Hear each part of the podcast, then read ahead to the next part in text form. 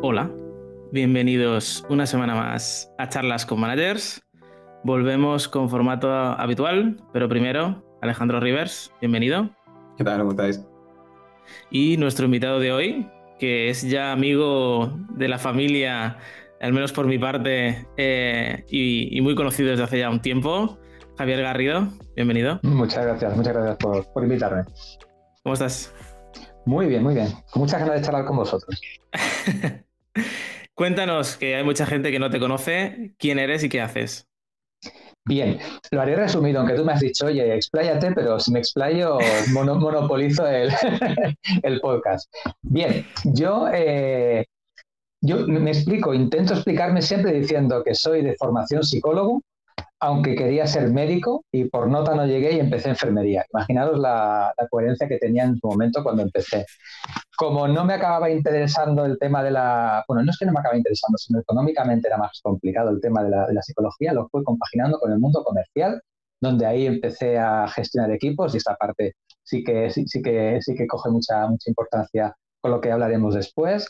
Y después fui empezando dentro del mundo de los recursos humanos, dentro de la gestión de, tema de selección, de tema de formación, y luego, ¡pam!, hice un salto y me pasé al mundo de la informática. ¿Tú lo entiendes? Yo tampoco. Eh, va, va, así. Y llevo ya pues trabajando en empresas internacionales desde hace pues como unos 12 años y en el último salto así, en el último vuelco, pues me he dado por eh, pasar al mundo de la escritura y ya llevo escritos tres novelas y una cuarta que va, que va a finalizar. Así que en resumidas cuentas, pues eso. Yo creo que muy buen resumen y estoy pensando que creo que nos hemos equivocado de tema. Deberíamos hablar de cómo transicionar en múltiples posiciones, tipos de rol, etcétera. Porque yo siempre digo que nunca es tarde para reinventarse y el ejemplo perfecto soy yo, ¿eh? Desde luego. Pero, pero exagerado, ¿eh? Pues a, mí, a mí cuando yo comento esto me dicen, tú es que has tenido muchas vidas pasadas. Porque alguien que hace tantas cosas y tiene la suerte de que le salen bien, es que ha vivido muchas vidas pasadas. Digo, no sé si es verdad o no, pero me gustó la idea, digo, te la compro. De hecho, había algunas que no conocía, ¿eh? porque conocía la de, la de ventas, la de escritor, la de psicólogo. Alguna de ahí no la conocía, ¿eh? la de médico y enfermero. Me he dejado alguna más. Mi hijo, cuando antes, cuando era más pequeño y, y averiguaba que había una profesión más, siempre me preguntaba, papá, ¿tú también has trabajado de eso? De esto, Sí, sí, de nuevo, como lo has trabajado todo, pues, pues esto también. Bueno, al menos a tu hijo le puedes hacer un inventario de la mitad de carreras que hay disponibles para ver cuál elegir. Claro, claro. Yo con esa parte, yo ya, a mí la experiencia la tengo por ahí. Seguro que le va bien. Pero bueno, hoy no venimos a hablar de, cómo transicionar en, carreras, aunque ahora me, ya me he dado cuenta que hubiera sido ideal, sino que venimos a hablar de errores y fracasos o cómo gestionar ese error. Eh, empezando contigo, Javier. ¿Cuál es tu visión de, los errores o, la gestión del error y el fracaso? Yo, el tema de los errores, yo siempre digo, aquí me pongo un poco la, gorra de, psicólogo y siempre digo, cuando tienes que definir una persona, o de psicólogo, de, escritor, cuando tienes que definir un personaje tienes que hacerlo perfectamente imperfecto. Y yo creo que es la mejor manera de que nos define a, todos como personas. Eh, erramos de forma continua, de forma insistente y de forma caótica. Y, es una realidad, es una realidad que, lo hacemos por voluntad o lo hacemos por desconocimiento, pero el error siempre está. Y es muy importante tener en cuenta que el error es la parte inicial del aprendizaje. Esa parte es muy, como que no se le tiene mucho valor o como que no se tiene muy en cuenta, pero yo a mis hijos siempre le digo lo mismo, le digo, vosotros tenéis que equivocaros de todo, pero tenéis que equivocaros solo una vez de cada. Porque eso implica que el error lo vas a tener, pero tienes que aprender para no volver a equivocarte. Y esa parte fundamental del aprendizaje, que requiere mucha humildad, es lo que hace que el error sea, o sea básico para poder crecer. Interesante eso que has dicho, justo el tema de la humildad, ¿eh? porque está muy vinculado con, con, este tema. Yo, por, añadir mi punto, mm, muy de la mano, ¿no? Yo me gusta decirlo mucho, para mí creo que el error es algo inevitable. Es decir, creo que es algo que, como decía Javi, existe, pasa, y creo que cuando antes aceptes y ahora haces que esto es una realidad a la que te vas a enfrentar durante toda tu vida, de distintas y múltiples maneras, creo que, vas a ser un poco, más feliz, ¿no? Y luego, al mismo tiempo, precisamente por ese tema de humildad, eh, siento que es algo que, tampoco se nos enseña bien, ¿no? Eh, eh, en esa edad temprana, ¿no? Donde hay muchísima presión, porque a mí sí, vamos, no, no, no, me educaron bajo una, bajo una creencia del error, de entender el error, de el fallo, todo esto. al revés, a mí me, decían frases tipo, haz lo que quieras, pero tienes que ser el mejor de esto, ¿no? Como, la profesión que tú elijas, pero el mejor, ¿no? Y, esa autopresión de decir, joder, me están dando libertad, qué guay, voy a poder hacer lo, lo que quiera, ¿no? Pero pero joder, no puedo fallar. Eh, gran error, precisamente, el, afrontar cualquier tipo de decisión eh, partiendo de la base de que no se puede fallar. Hacer las cosas perfectas o hacer las cosas bien es muy difícil. sí, que además el hecho de penalizar, cuando tú cometes un error, la percepción más común es que te penalizan. La información más común es que te digan, pero ¿por qué has hecho esto? Intentando indagar y rascar el porqué del, del error y, y por qué has equivocado. Eh, realmente en sí decir que bueno, es que me he equivocado porque si no me equivoco no voy a poder hacerlo bien, esa parte no entra, no entra. Y la parte de la humildad es una cosa que ahora, por ejemplo, con el tema de las redes sociales y, sobre todo a nivel de toda la gente que, va surgiendo, se está dando una imagen de perfección continua, constante y donde no hay ningún tipo de margen de error, que, a nivel, digamos, social se entiende que el error es algo que, que, se tiene que evitar y que el error es algo que, que se tiene que poner mil filtros posibles para que nadie se dé cuenta de que te has equivocado.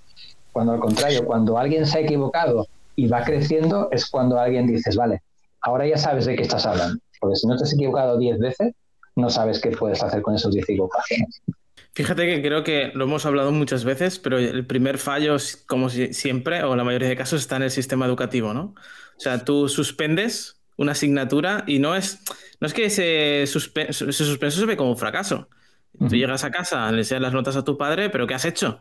Desgraciado, que tenías que haber aprobado. Es lo único que tienes que hacer, ¿no? Yo recuerdo tener estas conversaciones. Em, ¿no? Y el modelo no, no, enseña ¿no? a aprender de ese error, que el objetivo es aprender, ¿no? El objetivo es no fracasar en algunos casos. Es, ¿no? es, muy curioso porque cuando tú te pones en el error, hay, que, hay que hacer como una, una, línea temporal, ¿no? Y dices, vale, estoy en el ahora, me he equivocado, y entonces eh, se invierte muchísimo tiempo en preguntar el por qué te has equivocado, en mirar al pasado. ¿Qué has hecho mal? ¿Qué es lo que ha pasado? ¿Qué, por qué no estudiaste más? Si hablamos del examen, o por qué te equivocaste, pero nunca se mira al futuro. ¿Para qué te has equivocado? A nivel, digamos, de la gestión de, de, eh, una de las cosas que siempre se recomienda, incluso que siempre se recomendamos, es no preguntar por qué, sino preguntar para qué. Es decir, el por qué te has equivocado no hace falta, sino por qué me he equivocado o para qué me he equivocado o para qué he hecho esto que ahora resulta que parece un error. Es decir, mirar de ahora para adelante es lo que hace que, tenga, que tenga completamente sentido. Es decir, si tú te has equivocado y dices, vale, en el examen, yo por ejemplo me, acuerdo de, una falta que hice en un examen de catalán, de esas cosas, que dices, madre mía, qué, qué, qué, qué horror. Pues dije, vale, a partir de ahora esta falta no la voy a cometer. Esto es, digamos, el, el, aprendizaje real de, de un error visto desde macro, desde micro, desde un examen que no, que, no te va a cambiar la vida, pero en tu día a día, es decir, cuando has cometido un error y todo el mundo ha cometido esos errores que te sacan los colores, dice, vale, vale, ahora, ahora, ya sé. Y además tienes que sentirte como capaz de decir, vale, vale, ok, ok, ahora, ahora, ahora, ahora ya, ahora ya puedo, puedo, puedo coger el, el, toro por los cuernos y, y ahora vais a, vas a enterar de lo que es hacerlo. Pues esa sería la idea. Totalmente. dale, dale. No, iba a cambiar la pregunta porque iba a decir, ¿en qué momento en, vuestro caso os disteis cuenta de este cambio de percepción? ¿no? De pasar a, ver el error como, hostia, hay que ocultarlo, no puedo fracasar, a decir, no, hostia, es que puedo aprender de él. Un caso concreto. Si os acordáis, ¿eh? ¿Empiezo yo? Yo aquí, yo siempre digo que la carrera de psicología, aunque no esté trabajando de ella, tiene, tenía que ser obligatoria para todo. Y os explico un ejemplo, además, que va muy bien con esa pregunta. Hay una asignatura que se llama el, eh, Psicología de la Educación. Y entonces eh, te enseña la teoría constructivista de educación. No la voy a explicar porque es un poco aburrida, pero te dice a fin de cuentas que para aprender tienes que ir creando cosas y tienes que hacer como si fuese un Lego, pues que vas cogiendo piezas un poco hacia el tutún hasta que vayas creciendo y que vayas, digamos, aprendiendo. Pues yo en ese momento me di cuenta, pues, eh, que, que esas piezas realmente son errores y que en base a crecer y en base, digamos, a ir, a ir errando y en base a ir poniendo un poquito así ensayo-error, que es una cosa que, se penaliza mucho, pues, es un poco ensayo-error, pues así es como se aprenden las mejores cosas, porque cuando ya te has hecho todo lo malo, solo te quedas hacer lo bueno, pues es cuando dices, es verdad, es que, es que si aprendes sabiendo lo que tienes que hacer y sobre todo sabiendo lo que no tienes que hacer, entonces ya tienes el conocimiento completo de todo. Porque muchas veces cuando definimos qué es algo y nos centramos en, pues esto es esto o lo otro, tal, si tú te paras y lo haces al contrario dices, esto es lo que no es, y empiezas a explicar lo que no es lo que quieres encontrar, te das cuenta que aprendes más. Yo, fíjate, estaba pensando, mm, recordaba mucho el, ejemplo de los videojuegos, ¿no? Eh, como en, esos primeros tutoriales, cuando empiezas a jugar, te tienen que enseñar muy rápidamente, de una forma muy fácil, cómo funcionan las mecánicas de juego. Eh, yo lo veo un poco de la misma manera, ¿no? De, darte cuenta de por qué te equivocado, de, por qué un error, y al mismo tiempo, eh, un poco lo que hablamos, empezamos a hablar antes, ¿no? para mí yo creo que la clave de todo esto es realmente ser capaces de darle, de, cambiar un concepto negativo, como es un error, a, convertirlo en algo positivo, ¿no? Es decir, si yo empiezo, tomo, yo qué sé, dos caminos, ¿no? Hay uno que hay un agujero y hay otro que me lleva a un cofre del tesoro. Y, eh, oye, pues si voy por la izquierda y me caigo y me muero y pierdo el juego, joder, ya he aprendido que me caigo y que no, no puedo volar, ¿no? Mi personaje no vuela eh, eh, y, cada vez que vaya por ahí, pues me voy a caer. Vale, pues ese, ese, error, ¿no? Que me ha costado una vida, pero que me ha permitido el volver a intentarlo siendo más sabio, ahora ya no me voy a volver a caer, ¿no? Eh, me caeré en otras o me enfrentaré a otros problemas. Pero ese aprendizaje es algo que yo ya he adquirido y es algo que luego ya puedo implementar en mi día a día, ¿no? Entonces, cuando extrapolamos un poco, yo creo, a, nuestro día a día, ¿no? En el trabajo más a nivel de gestión, creo que va muy relacionado con esto, ¿no? El, para mí con el punto clave es poder visibilizar que la gente sea consciente del, no, no de, por qué exactamente hemos fallado, sino qué hemos aprendido, ¿no? Porque al final, esto lo hablamos también muchas veces, no hay una forma correcta o incorrecta de hacer las cosas. Hay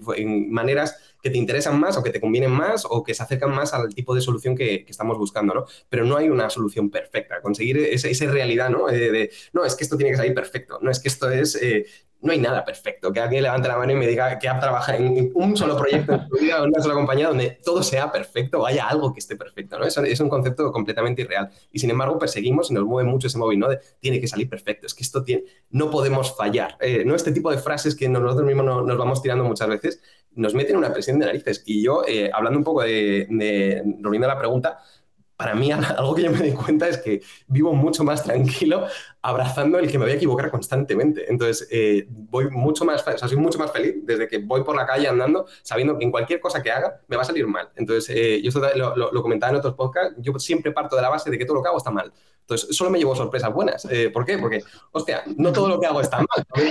Esa, parte, esa parte ya la tiene, entonces sorprende. Exacto. Para mí es todo ganancia. ¿Por qué? Porque parto de la base de que estoy dispuesto a fallar espectacularmente en todo en todo. Y hay un poco, yo creo, hablando de esa humildad, ¿no? Eh, yo creo que ahí es donde entra un poco en conflicto con la parte del ego, ¿no? Decir, oye, pues yo mismo no me, no me, no me voy a permitir el fallar. Y, a mi equipo tampoco les voy a permitir que fallen, ¿no? Qué gran, er-, qué gran error precisamente enfocarlo de esta manera. Eh, hay muchos otros caminos, ¿no? Además, me, ha encantado porque has escrito uno de mis juegos preferidos, que es el Dark Souls. La, gente que, Estamos ahí. O sea, para mí es mi juego perfecto porque yo recuerdo que empecé con la primera vez que jugué al Dark Souls 1 y que yo empeñado en que tenía que ir por un sitio y que era para llegar al era con el nivel 20 y pico. Y yo digo, ¿qué que no puede ser? No sé qué, no sé cuánto, hasta que te das cuenta de que la vida no es un, no es un raíl, y sino que tienes muchas opciones y que, oye, a base de sufrir es cuando dices, ostras, vale, voy a aprender. Yo tardo mucho en, darme cuenta, ¿eh? Pero, pero es que eh, a mí me encanta ese juego porque justamente te enseña que la muerte, que sería, digamos, lo más trágico de todo, pues la muerte en los videojuegos es, reversible. Pues eso que es lo más trágico es lo, que te acaba siendo que seas el más fuerte de todo. Es que es, perfecto, vamos, es, perfecto. Y sí, sí, con esa, con esa parte de, de, cuando tú estás esperando el tema del error, yo, por ejemplo, cuando, pues, cuando hablo con mis superiores, ¿no? Y entonces, pues yo tengo reuniones semanales donde vamos revisando el proyecto y, entonces, pues se van indicando, me van diciendo las cosas que he hecho mal y las cosas que he hecho, como es normal. Entonces, a mí incluso se, sorprenden porque cuando hacemos las reuniones en grupo, cuando me dicen esto lo he hecho mal, digo, vale, perfecto, genial. Esa, o sea, esa es mi respuesta. Lo he hecho mal, vale, perfecto, genial. Así lo tengo que hacer, ¿no? Vale, genial, ya está. Y luego cuando hablo con otros compañeros, se tiran a lo mejor dos horas intentando justificarse de, por qué lo han hecho mal o por qué se habían equivocado en vez de tirar para adelante. Esa visión de decir, si te esperas el error, no te pilla, no te pilla con los pantalones bajados, sino que dices, vale, ok, me he equivocado, no lo sabía, o sea, no lo sabía, te lo agradezco que me lo hayas dicho, a partir de ahora, vale, ya no fallo por aquí, vamos al siguiente. Pues ese cambio es brutal. La realidad es que cualquier frase, que empiece por es que es, siempre una excusa para defender eh, un error. El pero, el no, pero yo sí, pero que las cosas así. Pero fue culpa de. no, estoy ya en la leche. Sí, sí. Y además, a veces es verdad, ¿eh? porque a veces te equivocas pues porque, porque otra persona trabajar en equipo tiene cosas buenas y cosas no tan buenas. Y a veces te equivocas porque alguien te ha dicho algo que está mal. Pues entonces, en esos momentos, claro, lo único que no puedes hacer, y que hay cosas que, un pequeño consejo, nunca puedes decir que ha sido culpa del otro, aunque sea verdad. Porque realmente, como mucho, entonces después hablas con la otra persona y dices, oye, que al final lo hicimos mal. No lo hiciste mal tú. Al final lo hicimos mal porque tú me lo dijiste y yo lo cometí. El, hecho de que el error sea compartido ayuda muchísimo, ayuda muchísimo para, para vivirlo como que no es un juicio donde están los que ganan y están los que pierden, sino que estamos todos en el mismo juicio de la vida donde todo el mundo gana y todo el mundo pierde y cuando sucede algo la culpa es de todo, que realmente es así.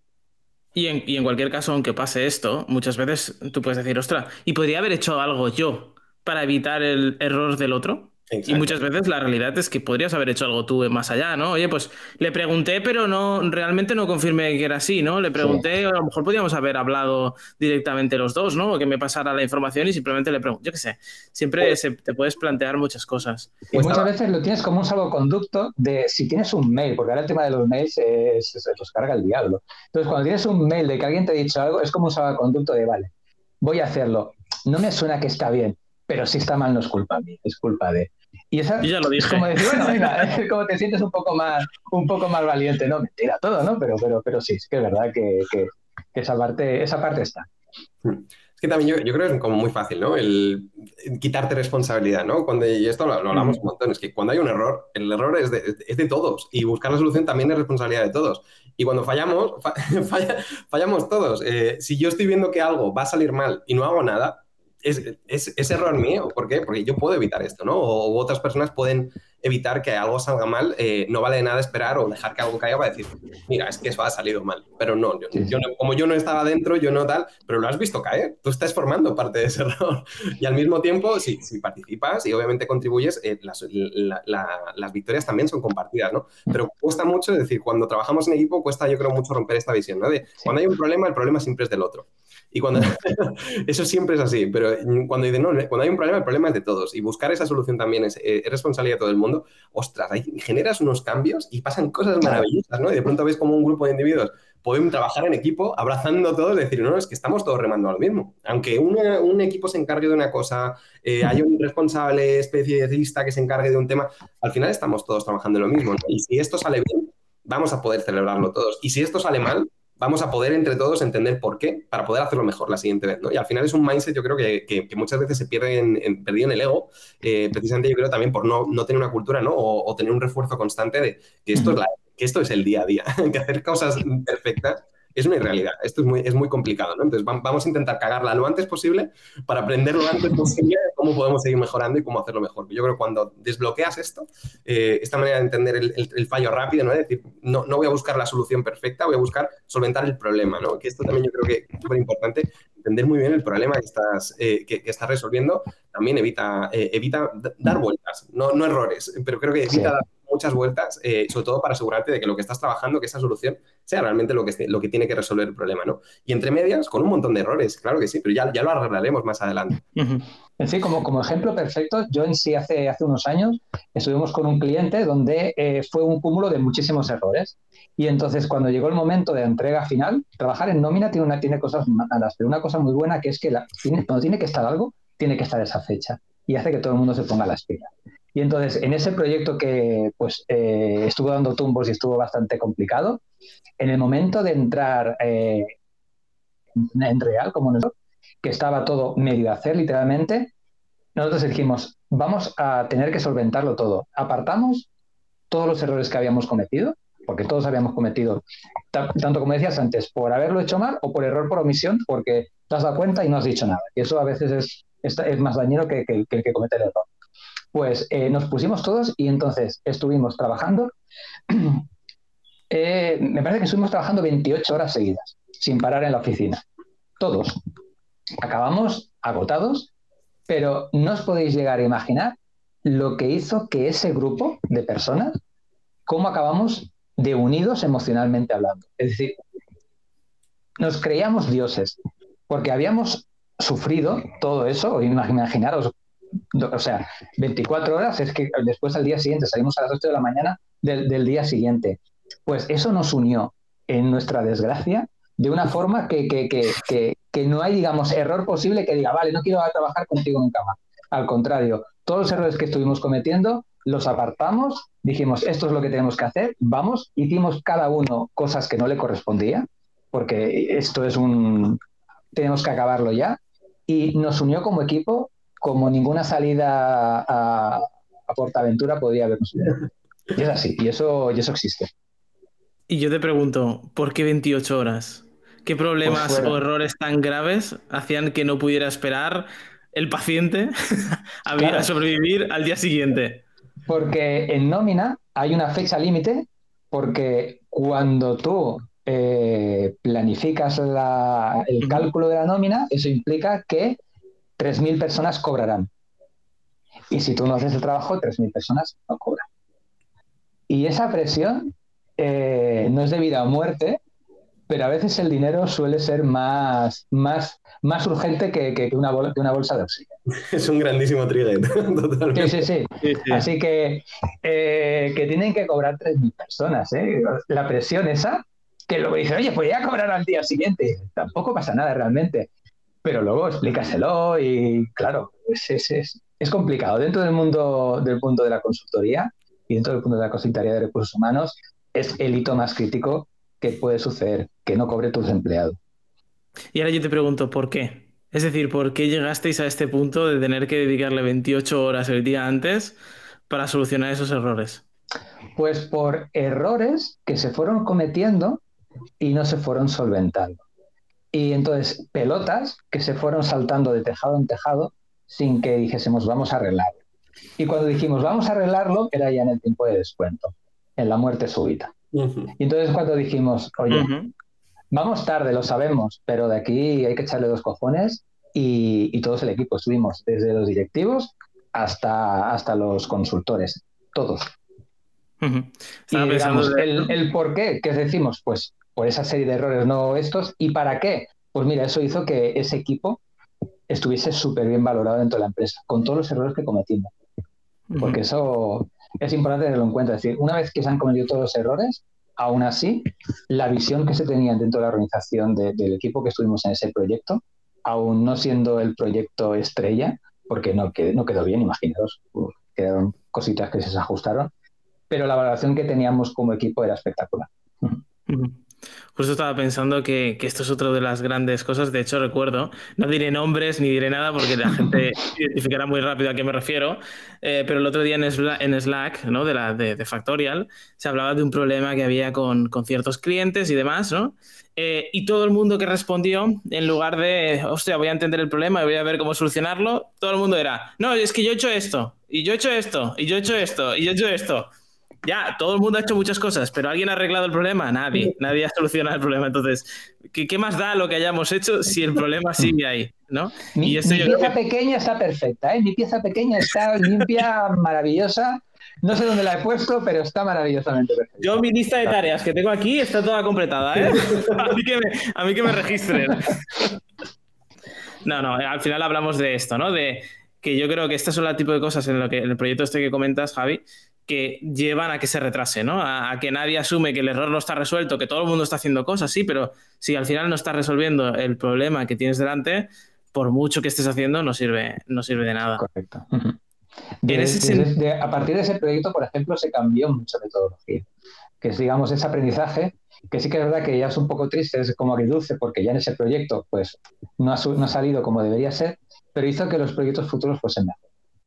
Y esa parte es la que, la que debería quedar. Cuanto más gorda es la hostia, eh, sí. Exacto. y cuanto más cerca del peligro también, eh, esas alertas también te ponen eh, muchas veces no, no, llegar a equivocarte, ¿no? No, no llegar a, equivocarte. También muchas veces te ayuda mucho, ¿no? hablando del fallo, pero muchas veces casi, no, casi quedarte como al límite de, del fallo también puede evitar mucha, muchas catástrofes. Sí.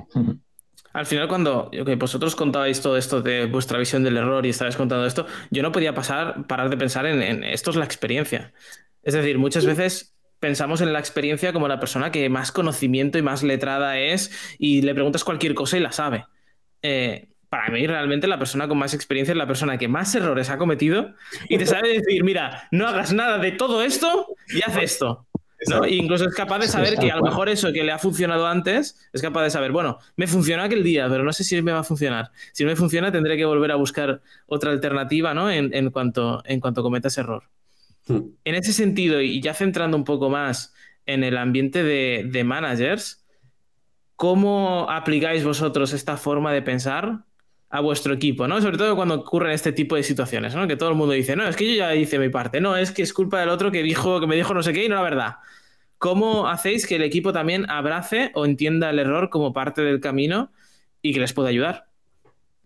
Yo en sí, por ejemplo, trabajando con, con los equipos, una de las cosas que yo siempre intento transmitir es que cuando trabajamos, aunque somos personas, no tenemos que tratarnos o tenemos que tomarnos las cosas de forma personal porque los errores se cometen, pero se cometen en tu rol de trabajador, no se cometen en tu rol de persona. Y eso a la gente le cuesta discernir, le cuesta separarlo. Porque cuando alguien se equivoca, yo por ejemplo, me he equivocado como psicólogo, me he equivocado como comercial, me he equivocado como eh, técnico de recursos humanos, como competencia de beneficios, como escritor, como consultor y como informático. Pero ese, ese error no es de Javier Garrido persona. Ese error es de, mi rol de, trabajador de ese momento. Y que en cualquier caso, te hago un inciso aquí, nadie, quiere, nadie quiere equivocarse. Es decir, todos todo el mundo quiere hacer las cosas bien, ¿no? Es que a veces pensamos, no, mira, el, tonto este que no sabe hacer las cosas y las hace mal a propósito. Claro. coño, todo el mundo quiere hacer las cosas bien. Ese es el ideal, y entonces para eso aprendemos. Y entonces, claro, cuando tú estás trabajando, por ejemplo, estás como manager y estás una persona que te está, estás haciendo la reunión y estáis hablando de, una cagada que ha hecho, porque todo el mundo las cagamos. Entonces, en el momento en que apartas esa idea de que estamos hablando de lo que tú hiciste, no de lo que tú eres, sino que vamos a, mirar esa, esa parte, con eso se rebaja un poco la ansiedad. Porque muchas veces cuando hablamos o cuando los managers hablan de por qué has hecho esto tú, en esa parte, en ese tú, la gente lo percibe de forma agresiva, lo, percibe de forma personal. Pero cuando se coge el problema, se aparta de lo que eres tú y se trabaja en ese momento, ejemplo, ejemplo digamos, de los últimos. Nosotros, a nivel, a nivel comercial, cuando llevaba el, equipo, el, equipo comercial, pues entonces se cometían errores con clientes. Pues entonces, oye, vamos a hablar. Este cliente, ¿qué es lo que quería? Nos centramos, por ejemplo, en los clientes y en el error que hubo con ese cliente. No le preguntaba, oye, ¿por qué vendiste mal? ¿O por qué le, hiciste esto de esta manera? No, no, no. Este, ¿qué, pasó con esta comanda? ¿Qué pasó con este producto? Separarlo, porque así al menos no se siente en esa parte, digamos, más, más, más, eh, hedonista de decir, de, joder, me he equivocado yo. Y luego, por otro lado, en el momento en que averiguas lo mínimo para saber qué es lo que ha sucedido, pero luego te centras en todo lo que hay que hacer para solventarlo, entonces ya trabajáis en equipo. Entonces, esa parte de que estábamos diciendo por qué es justo lo necesario para decir, bueno, vale, para, enterarme y demás. Pero ya está, realmente poco se puede hacer con el pasado. Hasta que no queremos máquinas del tiempo, esto es poco, poco útiles. Aparte eh, de, de, ya sacarle los colores a alguien, ya suficientemente eh, punitivo para que, para, que, para que aprenda. Y a partir de ahí es con todo lo que se puede hacer vamos a solventarlo. Y cuando esté solventado, perfecto, ya está, genial. Yo creo que esta es una de las primeras cosas a evitar, el concepto de buscar culpables.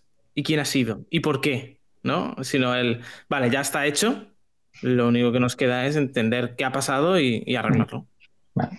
¿Cómo lo solventarías? Si a fin de cuentas, lo, único que deberías saber de, un error es no cómo lo has hecho, sino cómo lo, vas a, cómo lo vamos a solventar.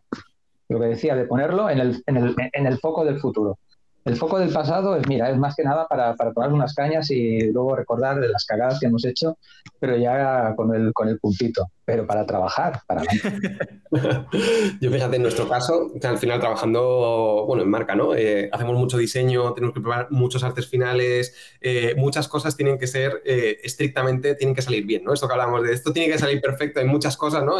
dentro de nuestro trabajo que, nos fuerzan a tener que bajar a ese nivel de, perfección porque, pues, temas técnicos, ¿no? La gran mayoría de veces. Sin embargo, em, eh, soltar esta parte y entender esto dentro de nuestro día a día, para mí yo creo que es, un objetivo siempre a, medio o largo plazo, ¿no? Y creo que algo muy interesante que, nos pasa mucho con el equipo es que no, nos permite tener esa visión de poder bajar ese nivel de detalle a todo. Es decir, eh, tenemos una visión mucho más a largo plazo y al final el, el trabajo que intentamos volcar al día a día es más de un 1%, ¿no? Es decir, mm, ya sabemos todo lo bien que se puede hacer esto y además sabemos cómo se hace, ¿no? Cuánto tiempo requiere, las herramientas, el equipo que hace falta, es decir, ya, hemos pasado por ahí. Pero saber cómo hacerlo no es suficiente, es decir, para poder llegar a eso mm, tenemos que poder ir cumpliendo una serie de, steps, ¿no? Entonces, yo creo que a nivel de visión un poco, sobre todo la mentalidad que intentamos bajar mucho, es más de esto, de haz un 1% hoy y mañana haz otro 1%, y mañana al día siguiente otro 1%, y al final del año vas a tener un 100%, ¿no? Eh, versus esta mentalidad, eh, que muchos yo siempre pongo la metáfora de, lo que sucede en, el gimnasio todos los eneros eh, de cada año. cada año. y, ahora, ahora que están en pleno, en pleno época de, de, Michelin, anti-Michelin. Total.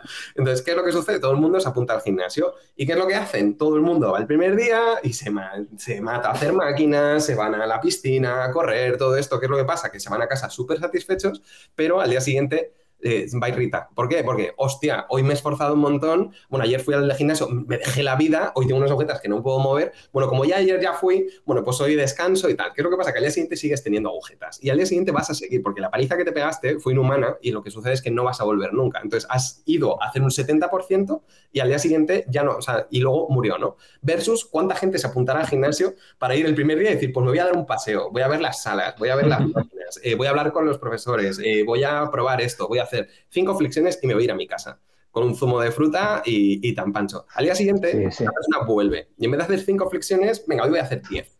¿No? Eh, y se da otra vuelta, a lo mejor para tal, y poquito a poquito ese 1% lo, puedes ir haciendo cada vez más grande, ¿no? Entonces, eh, yo creo a nivel, a nivel para romper esa parte de perfeccionismo, esta filosofía no, no, nos ayuda bastante, o es algo que intentamos volcar. Mm. Obviamente es una metáfora, eh, no aplica ¿no? al 100%, ojalá, pero lo que sí es, es un poco más esta visión, ¿no? De intentar no tener las cosas perfectas, al revés, equivocarnos lo antes que podamos para poder ir sumando y agregando este aprendizaje y estos, esta suma de errores, ¿no? Que nos están permitiendo saber, oye, pues nuevos caminos o, caminos que ya, ya hemos probado que no funcionan, no volver a caer en lo mismo y a partir de ahí, pues eso, ir consiguiendo escalar, ¿no? Que al final es un poco lo, que intentamos.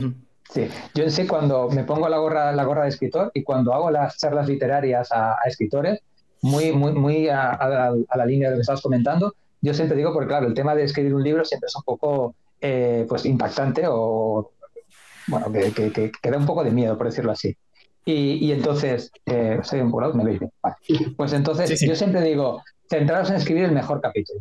Ese es el, ese es el éxito, o es, digamos, la, la, la, opción de, de, poder enfocarlo bien. Porque si te centras en un capítulo, olvídate del libro. Ya llegará y el libro ya saldrá solo. Y a nivel del día a día, cuando estemos trabajando, es céntrate en tu pieza, céntrate en tu, en tu, en tu, en tu, en tu parcela de hoy, porque si te centras en el de mañana, pues te, te, te vas a ella. Y luego, cuando te centras en micro, en ese capítulo o en esa pieza o en ese día o en ese 1%, claro, el error lo detectas antes y el aprendizaje también lo tienes porque te centras en ese aspecto en concreto. Esto es fácil decirlo, pero yo no podía parar de pensar mientras los dos contabais esto, eh, que cuando uno fracasa constantemente, y os, y os pongo mi caso, ¿no? Yo al final empecé un equipo muy nuevo, que era Growth como tal, que era un equipo de experimentación, ¿no? Y el cómo conseguir que ese equipo tuviera éxitos eh, pequeños llevó mucho tiempo. Cuando digo mucho tiempo, hablo de 6, 8, 9 meses, eh, fracasando todos los días en prácticamente todos los proyectos, ¿no? Em, y, sí que es cierto que yo siempre pensaba, bueno, hoy estoy más cerca. No sabía nunca cuánto de cerca, porque nunca sabía dónde estaba la línea, ¿sabes? Eh, no, no, había un límite como un capítulo de un libro o ir al día siguiente al gimnasio, no había una línea. Eh, y no solo me costó a mí, ¿no? Sino que me costó también transmitirlo al equipo. Es decir, que la gente entendiera que, no, que de verdad que estamos más cerca. Que, igual el mes que viene llegamos, hoy el mes que viene no llegábamos. Eh, y era así, ¿no? Hasta que un día pasó, ¿no? Pasó inesperadamente, las cosas empezaron de repente a funcionar y todo lo que salía empezaba a tener impacto y empezaba a tener resultados. Pero hasta ese punto, ¿cómo gestionar esa frustración del fracaso? No es fácil, por mucho que abraces el error en este caso. Sí, aquí el tema del positivismo, que es el, hecho de, ver los claros dentro de, todo lo oscuro que hay, pues ayuda. Y en sí, una de, los, de las funciones que tienen los managers es eh, centrarse en todo lo positivo y comerte tú mismo todo lo negativo. Y eso es una gestión, digamos, que es muy complicada, porque dicen que eh, gestionar equipos es muy duro, pero cuando sabes que gestionarte a ti mismo como manager ya te es complicado, pues es doblemente difícil. Un manager o un buen manager siempre digo que lo que tiene que, hacer es, eh, tiene que ser un espejo de todo lo que se tiene que hacer bien y tiene que ser un reflejo para que enseñen todo lo que pueden ir haciendo mal. Pero esa, esa, parte turbia es, es, suya, porque es del manager. Y como digo yo, pues un, manager eh, en su equipo tiene que ponerle las herramientas óptimas para que trabajen bien. Y, esas, y, que las herramientas sean óptimas significa que tienen que quitarle todo lo que pueda molestar, incluso los errores, para que ellos aprendan de ellos, pero que no se reaccionen a mí. Hay una parte que no sé si estoy de acuerdo contigo. Y es en, la parte de proteger al equipo. De quizás de, bueno, pues yo como manager me lo llevo yo y a mi equipo le protejo para que ellos no sufran esto. O sea, yo creo que, em, y al menos ese es el aprendizaje que yo tengo, insisto, hay que, hay que delegarlo todo. Y las cosas malas también. Lo que pasa es que sí que estoy de acuerdo en una cosa que has dicho, que es en cómo lo afronta, ¿no? Y que el manager sea el, espejo, ¿no? Si yo, por ejemplo, este momento de frustración lo gestiono, eh, ¿sabes? Al final es muy fácil cuando llegas a estos momentos de frustración diciendo, no, la culpa es del otro, tal, esto es una mierda, no sale nada porque este hay un problema aquí, no sé qué, ¿no? Y empezarte a frustrar con todo lo que tienes alrededor y empezar a tirar como una bomba, ¿no? Balones para, todos, para todas direcciones. O te lo puedes tirar a tomar, ¿no? Como, venga, seguro que esta vez funciona, ¿no? Y y ese reflejo, aunque compartas y no le quites, yo creo que no hay que quitarle el lastre al equipo, hay que dejárselo y que ellos también aprendan a gestionarlo y esto. Pero si tu reflejo es, no, venga, que estamos más cerca, lo vamos a conseguir, el equipo confiará en ti al final y, confía, el equipo confía, al final eres su referente. Sí, en sí, yo creo que es en, la, percepción. Yo, o bien por, por psicólogo, o bien por, por, por trabajar con mucha gente durante mucho tiempo, te acabas dando cuenta de que la forma en que tú digas las cosas impacta de una forma crucial en cómo la gente lo enfoca. Entonces, cuando hay un error, cómo expliques el error hace que ese error sea vivido como algo negativo o sea vivido como algo positivo. Y tu trabajo como manager es tragarte esa parte negativa de mierda, me he equivocado, porque todo el mundo lo pensamos y soy gilipollas porque me he equivocado, con perdón, pero esa parte te la tienes que comer tú, porque no le importa a tu equipo cómo te sientas tú ante el error del equipo sino que el equipo tiene que pensar, ostras, este error lo hemos cometido, lo hemos cometido todos, este error ha sucedido por X y este error no lo volvemos a cometer porque hemos aprendido de él adelante.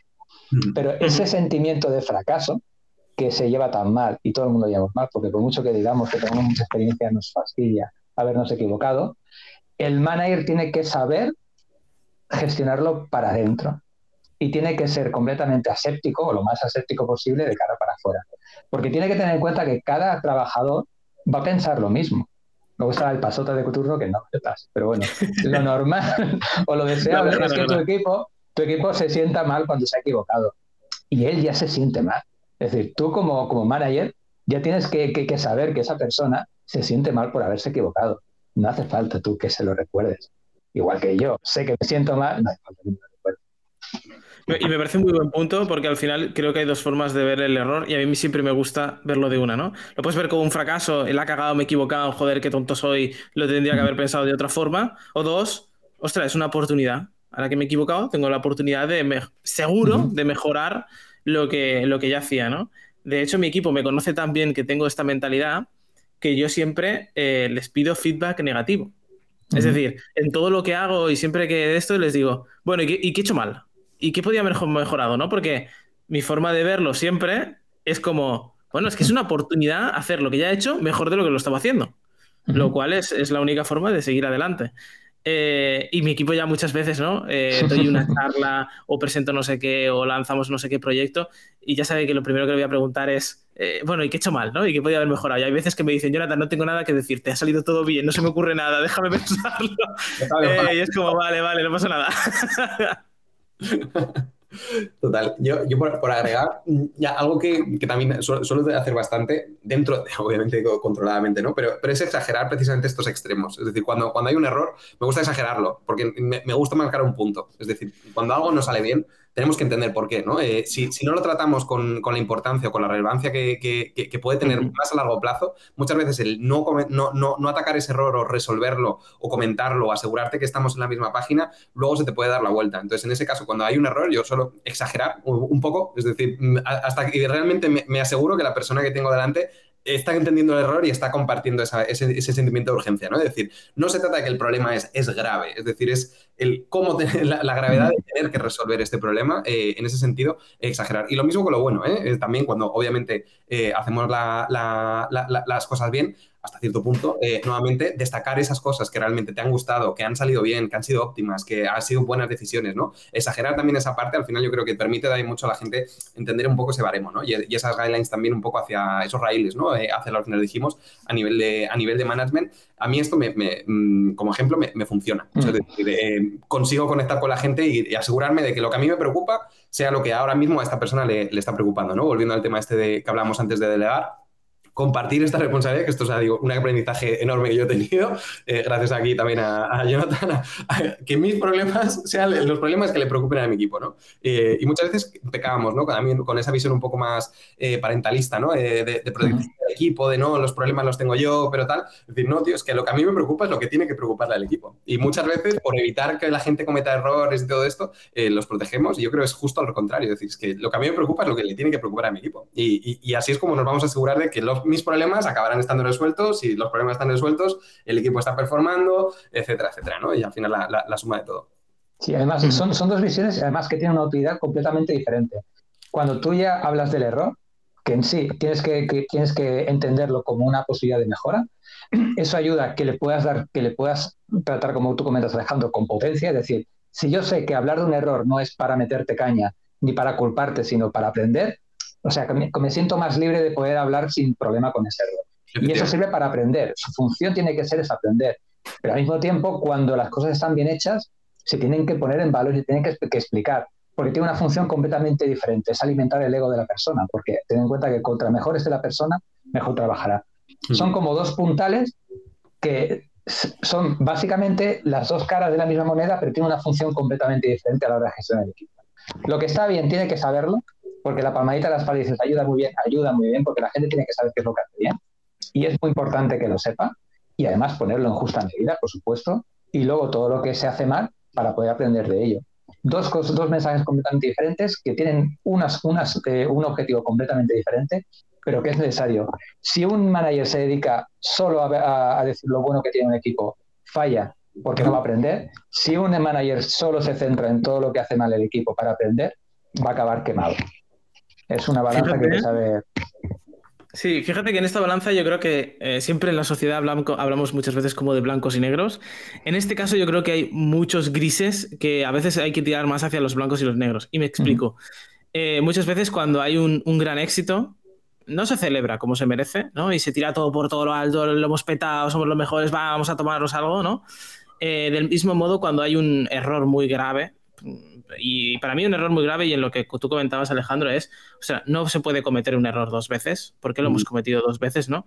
O porque en este caso que comentaba antes, ¿no? Este problema que nadie está resuelto, porque está todo el mundo diciendo lo que ha hecho y nadie está diciendo qué coño no hemos hecho para arreglar el problema, ¿no? Estas para mí son las dos cosas que sería el, negro, ¿no? Eh, y están los dos extremos. Y hay que saber enfatizarlos siempre. Eh, ¿no? Eh, exagerar mucho cuando el error es muy grave y celebrarlo mucho cuando el error es muy positivo.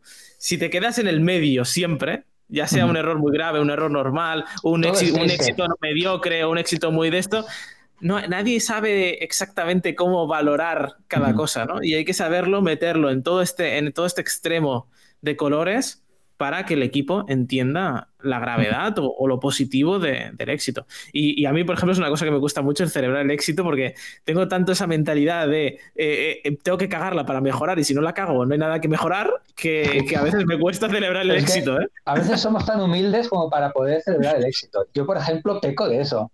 A mí cuando me dicen las cosas buenas digo, vale, gracias, ya está, y vamos a lo siguiente. Prefiero que me expliquen las cosas malas porque así me puedo, me puedo explayar. Pues bueno, eso es una, es una forma de ser, ¿eh?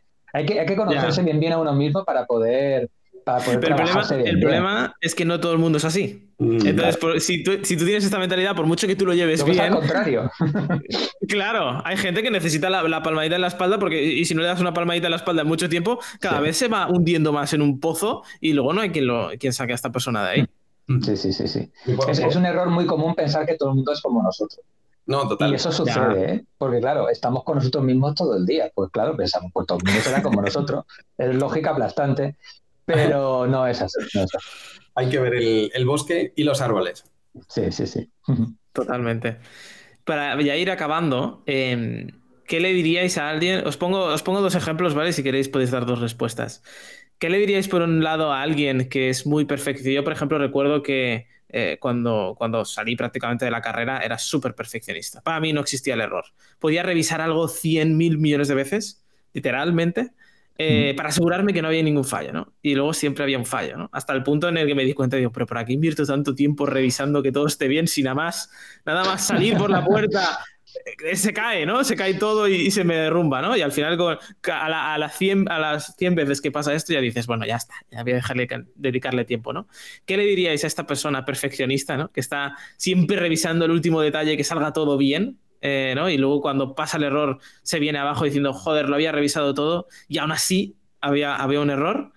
Y la, y la segunda eh, persona que le quiero que le deis consejo es al manager, ¿no? Al, al manager que gestiona un equipo ¿qué le diríais ¿no? a la hora de transmitir pues, eh, ciertos errores que a veces pueden ser errores a, tanto nivel que supongan una pérdida importante para la empresa o de personal o económica? ¿Cómo gestionar esa situación dentro del equipo, ¿no? Abrazar el error y cómo eso les puede ayudar en su día a día. Buenas preguntas. A, ver qué decimos. A ver qué decimos.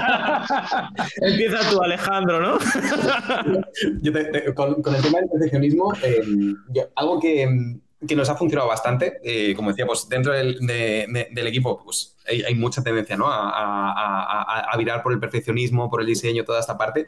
Y algo que, que nos funciona muy bien es basarnos en resultados. O sea, creo que algo que rompe muchísimo el perfeccionismo es basarnos en, cómo están funcionando las cosas. Es decir, muchas veces invertimos una cantidad ingente de tiempo en decisiones que nadie ve, que nadie, nadie se va a dar cuenta o que solamente vemos nosotros o nadie tal. Y luego lo lanzas y con errores, ¿no? Eh, como, estábamos hablando, y las cosas funcionan. Y hay veces que funcionan mejor y hay veces que funcionan peor, ¿no? Pero de alguna manera el, el lanzar las cosas hoy eh, que esto sería el consejo que le daría al manager, mejor hoy que mañana, eh, creo que es algo que, ayuda mucho a romper con el perfeccionismo. Por un lado, entender que las cosas, cuanto antes se lancen, eh, antes vas a poder entender si está bien o mal, sobre todo porque nunca vamos a poner, aquí no trabajamos con un francotirado, decir, hazlo, lánzalo y como falles, aquí te espero, ¿eh? no, nadie nada de esto, ¿no? Es, decimos, lanza las cosas, resolvamos el problema y aprendamos esto lo antes posible. Entonces, yo lo primero que diría es basarse en resultados, es decir, es la mejor manera de saber si las cosas están funcionando o no, versus tu cabeza o las mil horas que le quieras invertir. Lánzalo, lánzalo y mira a ver qué pasa.